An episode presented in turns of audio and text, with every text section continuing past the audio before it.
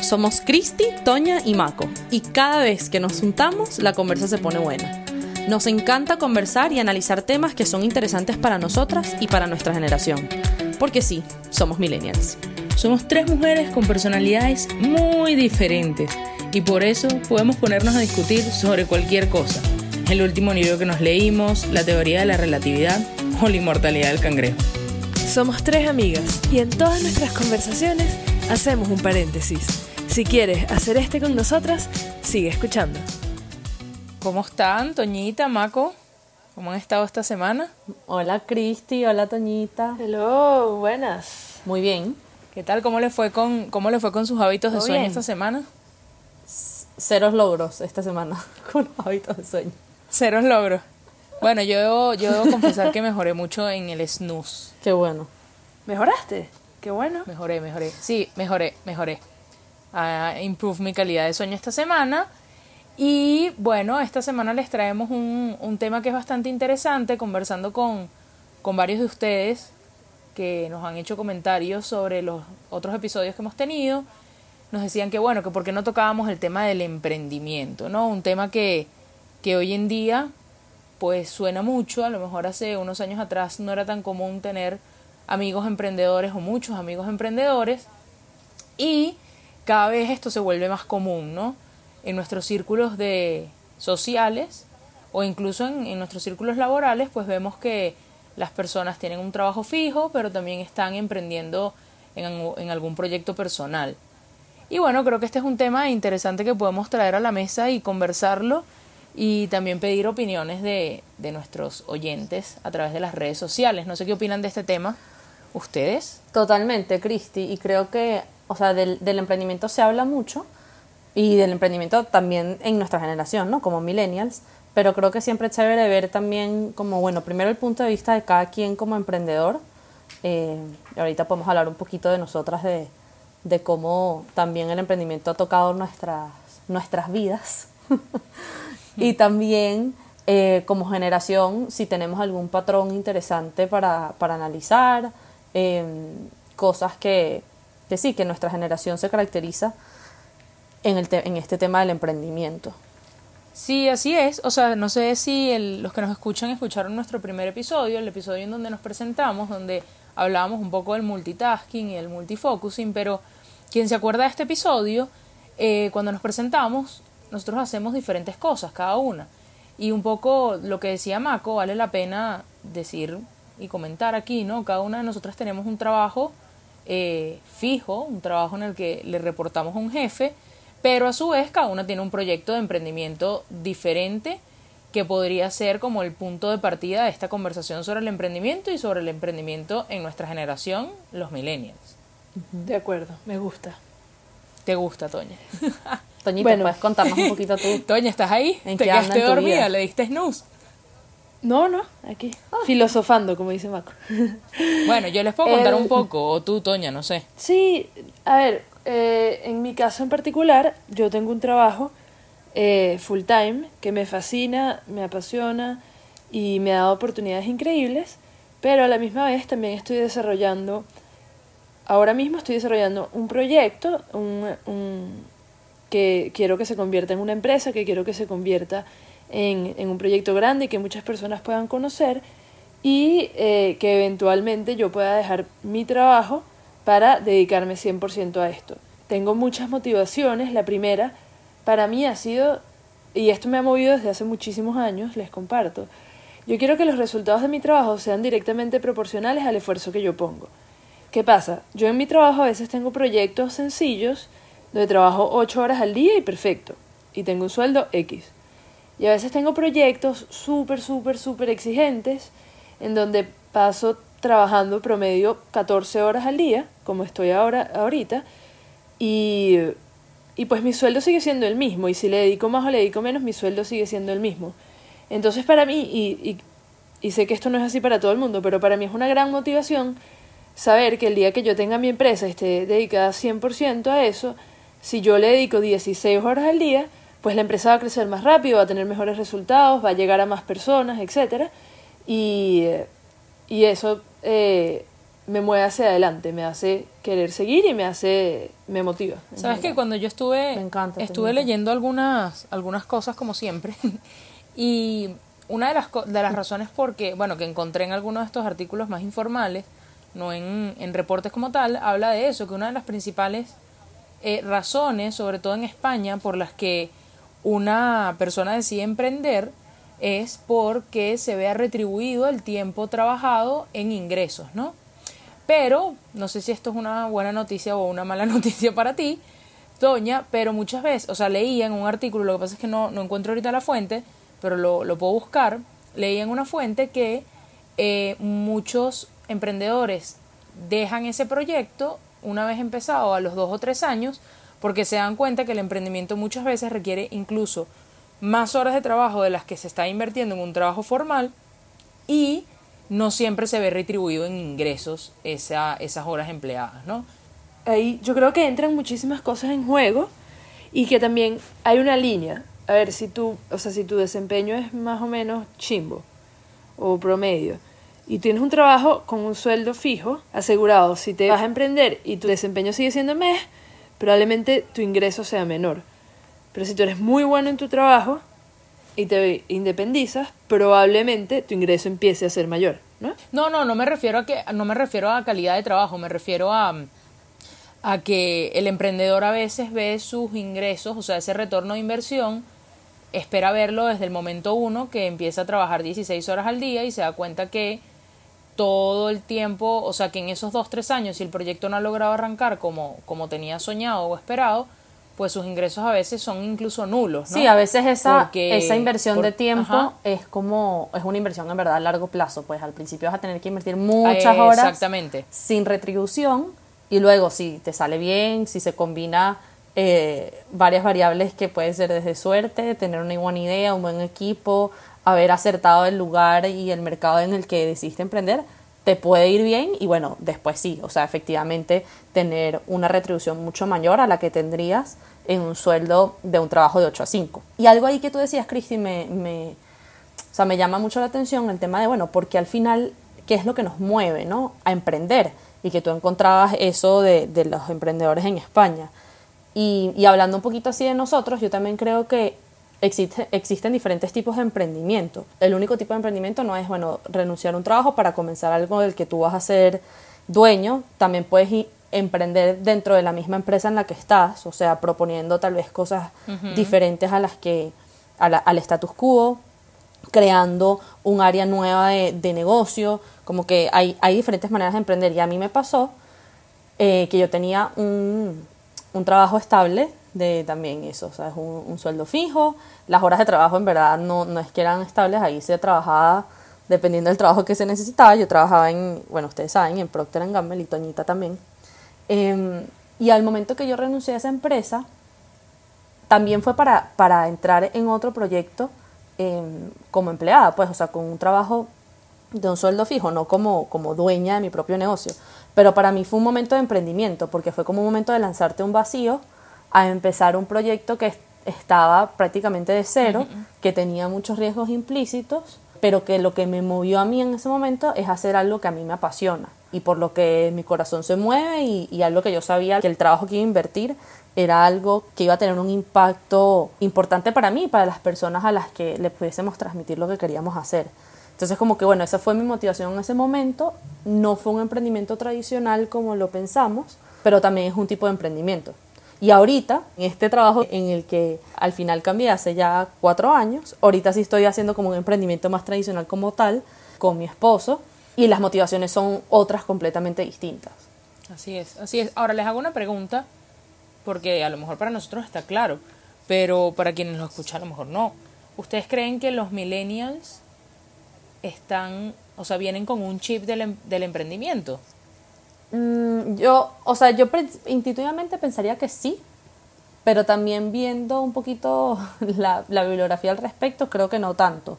O sea, sí hay como, o sea, somos una generación que, que le atrae mucho la idea de emprender, pero la data lo que nos dice, o por lo menos un reporte que yo encontré en el Financial, en el Financial Times, es que no necesariamente es una, es una generación mucho más emprendedora que otras, sino que sí tiene un deseo por distintas razones, la flexibilidad en el trabajo, independencia financiera, etcétera, em, por las que quisiera emprender, pero sigue habiendo un- una brecha grande entre esa intención de quiero emprender versus realmente lanzarse al vacío y emprender. O sea, los que lo hacen no necesariamente son muchos más que otras generaciones. Sí, eso, ahí concuerdo contigo. En todos los que eh, conseguí muchísima data y a veces incluso se contradice. Pero creo que estoy de acuerdo, es eso. A- como generación tenemos muchas más ganas de emprender que otras generaciones. Pero de ahí a literal ir, renunciar a tu trabajo, abrir la empresa, dedicarte 100%, estamos igual o incluso un poquito por detrás que otras generaciones. Sí, yo, yo opino igual. O sea, yo, de hecho, me pasó un poco lo que dice Toña, que buscando data, conseguí data que se, que se contradecía, lo que es normal porque creo que es como algo bastante, sí, bastante reciente. A lo mejor dentro de unos 3, 4, 5 años encontraremos data más, más real y con números más, más estables, ¿no? Pero efectivamente, yo conozco mucha gente, o sea, viéndolo a mi muestra cercana de mis grupos sociales, pues yo creo que todas mis amigas y amigos tienen un proyecto de emprendimiento. Ahora, quienes lo están ejecutando o lo han, o sea, lo están ejecutando y ha tenido éxito a lo largo del tiempo, no son todos, la verdad, no son todos. Y ahí, Cristi, lo conversábamos antes de empezar a grabar. También depende de, de la muestra a la que veas, ¿no? Como decías tú.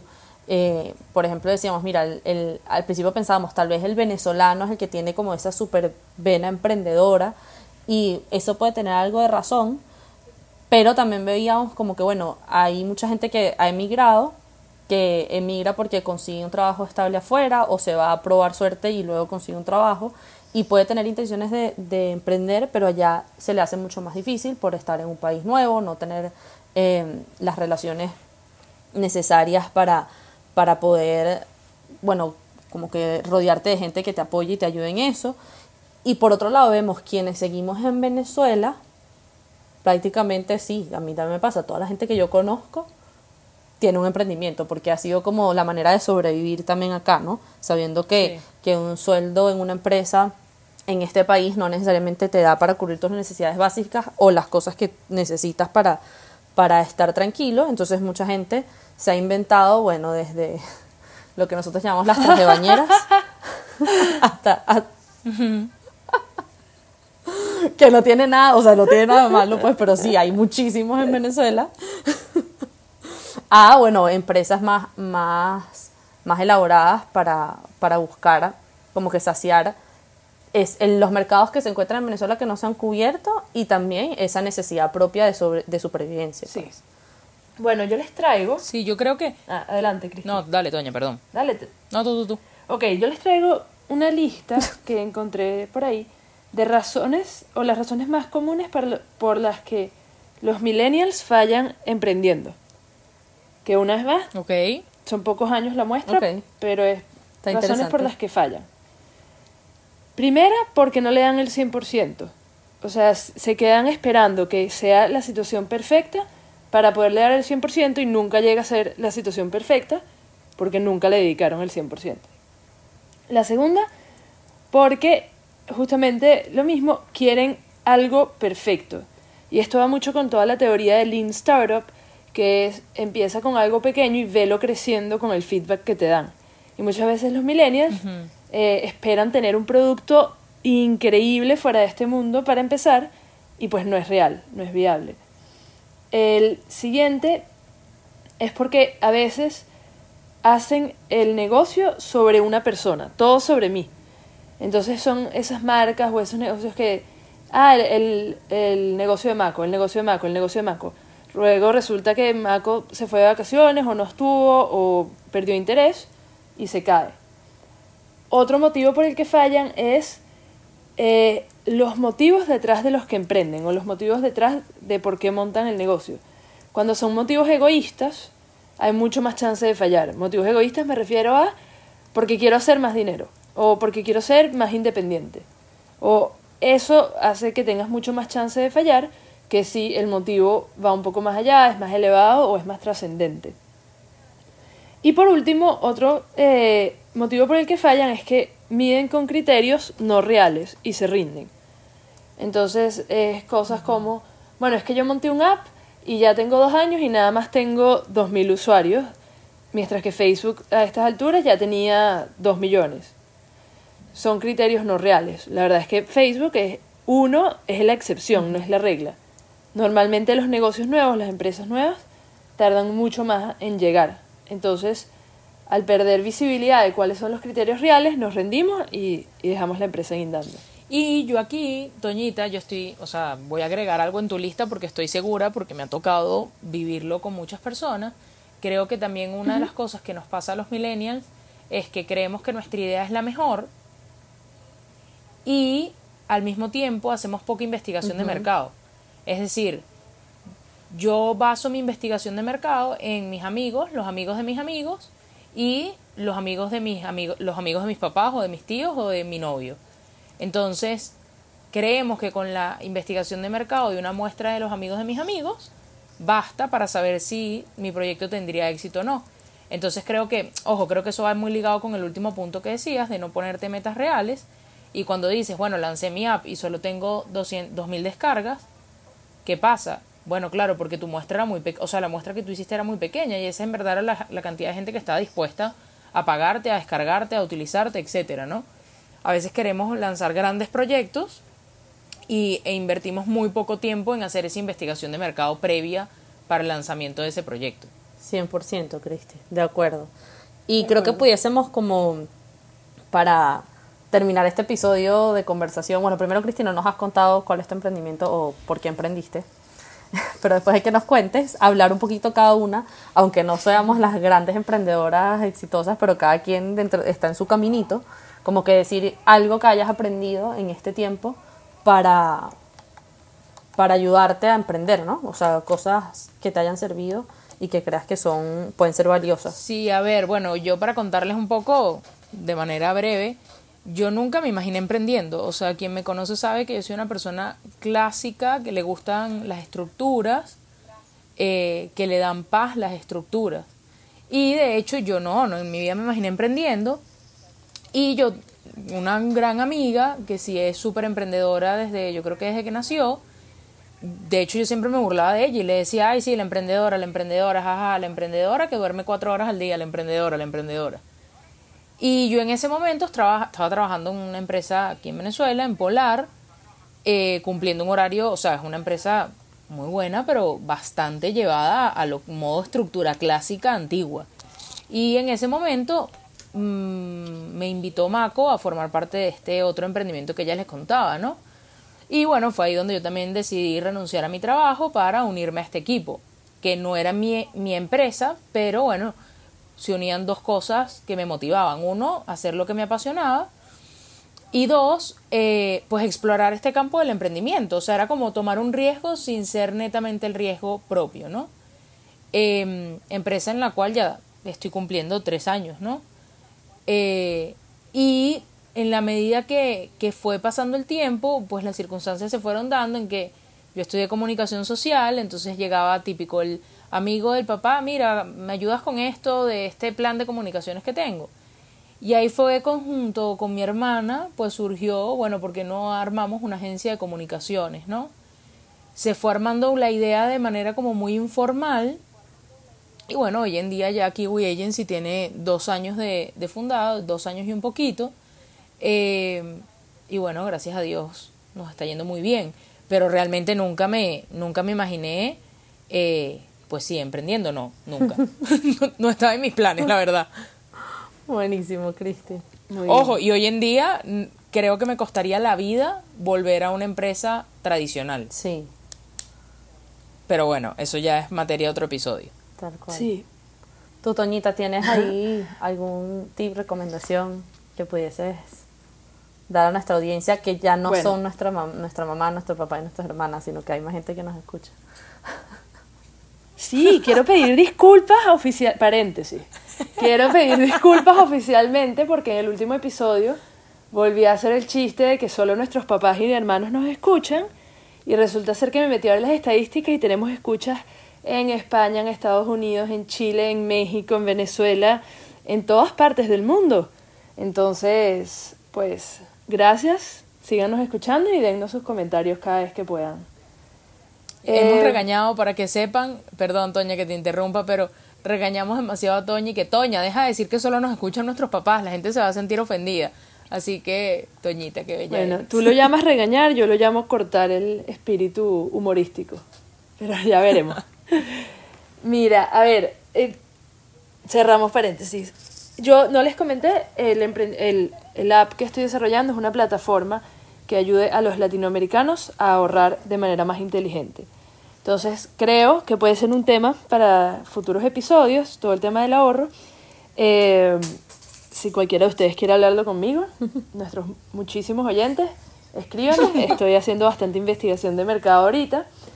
Y mis tips, bueno, el primero, yo hice un curso durante el verano que se llama Startup School. Es llevado a cabo por Y Combinator, que es la aceleradora de negocios más grande del mundo. Y todos los videos, todo el contenido está en YouTube y en la página Y Combinator. Si les interesa todo el tema de startups, se los recomiendo ciegamente. Y hay dos tips claves que les quiero dar. El primero, que te lo dan en todo el curso, es empieza. Empieza, empieza, empieza, empieza. Eso es lo más importante. Tú quieres emprender, empieza. Ya, no hay otra cosa que hacer. Y el segundo, que viene un poco de mí, es, si no tienes una idea de cómo empezar, pasa todo el día haciendo brainstorming, buscando problemas que tú tienes que nadie te resuelve, problemas que tienen tus amigos que nadie les resuelve. Y pasa todo el día pensando cómo tú podrías hacer algo que los ayudara a resolver. Y ahí algún día te va a llegar una idea que va a decir, esta es la clave, vamos. Y ese día empieza. Buenísimo, Toñita. Si yo pudiera dar un tip, yo creo que sería pues muy sencillo. Eh, todo empieza por el orden. Y, y sería eso, hazte un plan y ciñete a tu plan, ¿no? Claro, con darte permiso de saltarte algunos pasos, volver a comenzar, ir y venir, pero, pero yo creo que el orden es muy importante porque al no tener una estructura bien establecida, la estructura la planteas tú. Entonces, si no tienes un plan trazado, creo que es muy difícil, o sea, muy difícil da- ir dando pasos y también creo que es injusto con uno mismo, porque cuando uno traza un plan y ves atrás y dices, estoy en este punto del plan y he avanzado todo esto, pues también es una motivación a seguir. Entonces mi, mi tip sería, bueno, mucho orden y trázate un plan. ¿Puedo agregar otro tip? Sorry, No. que se me olvidó, que me parece Mentira, clave. sí. Porfa. Otro tip que me parece clave es júntate con las personas adecuadas. ¿Ves? No podías decir tu tip porque A me ibas a robar uno de mis tips. Ay, Mentira, perdón. Toñita, Dale, mentira, continúa ya. Bueno, yo solo pedir disculpas, no sé si escucharon un llanto en el fondo de la grabación, pero tenemos un invitado especial que acaba de despertar de su siesta. Juan va a participar en el podcast. Bienvenido, Juanpi. Ay, Para los que no saben, Juanpi tiene Hoy es cuatro hacen paréntesis. meses. Cuatro meses y tres semanitas y casi cinco. Es típico, típico Ah, de mamá, ¿no? Contar Juanpi. de sus hijos casi que por día, pero sí, tiene casi cinco meses. Sí. Ah, bueno, tiene 32 yo tampoco semanas. les, les detallé, pero mm, el, el emprendimiento que estoy empezando con mi esposo es un, uno que nos tiene súper emocionados. Nosotros somos súper gallos, nos encantan los juegos de mesa, nos encantan los parques de diversiones, etcétera Y vamos a hacer, si Dios quiere, eh, muy pronto abrir el primer escape room de Venezuela. Y bueno, eso nos tiene súper emocionados. Pero Yay. pudiese decir em, en tips tres. El primero es que si tienes una, un- la necesidad de emprender o el deseo de emprender, no necesariamente necesitas la, o sea, la idea más brillante del mundo que nadie se ha pensado jamás. Muchas veces el emprendimiento está en lo que decía Toña, en observar y en observar las necesidades que tienes en tu entorno. Entonces, si, si tienes ese deseo, buscar y observar mucho para encontrar dónde hay una necesidad que tú puedas saciar con tu emprendimiento. Lo segundo es rodearte de gente con distintas capacidades que tú. Tener un buen equipo que, que te complemente contigo ¿no? y, con tus, y con tus habilidades. Pero al mismo tiempo, y ese sería mi tercer tip, volverte también experto en muchas cosas, investigar, porque a veces creo que como emprendedores podemos gastar mucho en, en querer como cubrir diferentes espacios de cosas que, que tú no sabes, pero al mismo tiempo si, si eres un, un, ¿cómo se llama? Investigador freak que empiezas a buscar eso que no sabes hacer y tratas de aprenderlo y te vuelves, como dice nuestro jefe de Cristi mío, eh, homemade expert, eh, puedes cubrir muchas necesidades de tu negocio sin necesidad de gastar eh, extra, ¿no? Entonces, eso sería, sí, mis recomendaciones y las de Juanpi. bueno, muchísimas gracias a todos los que estuvieron escuchando este episodio. No sé si, yo creo que ya nos pasamos el tiempo, pero bueno, mil gracias a, a todos los que estuvieron escuchando este episodio. Recuerden que pueden dejarnos sus comentarios en Instagram y Twitter, tres hacen paréntesis, tres en número, déjenos sus recomendaciones de temas que les gustaría escuchar o si les gustaría que profundizáramos en algo más, pues lo podemos hacer por esa vía. Muchísimas gracias y nos vemos la semana que viene. Sí, gracias, bye. Chao. Bye, gracias.